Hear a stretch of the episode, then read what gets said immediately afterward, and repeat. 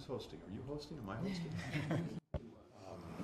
we have a lot of uh, important things to uh, to go over.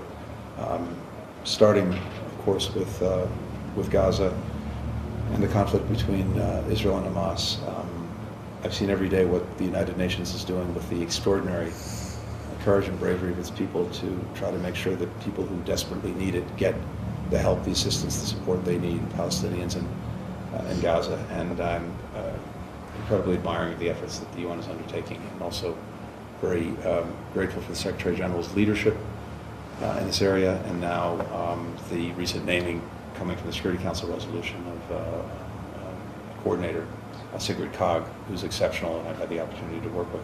So I know we'll uh, uh, talk about that, uh, talk about both challenges and opportunities in Haiti, where the UN is also doing vital work, um, and of course many other challenges, including the ongoing Russian aggression against uh, uh, Ukraine.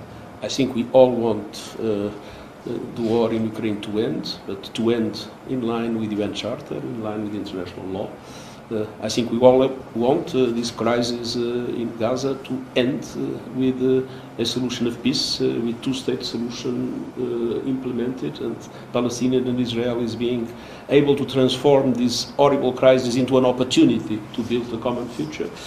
And uh, we are uh, extremely interested in cooperating in many other uh, situations around the world where the US and the UN um, are joining efforts uh, to bring uh, peace, to bring uh, stability, and to bring development.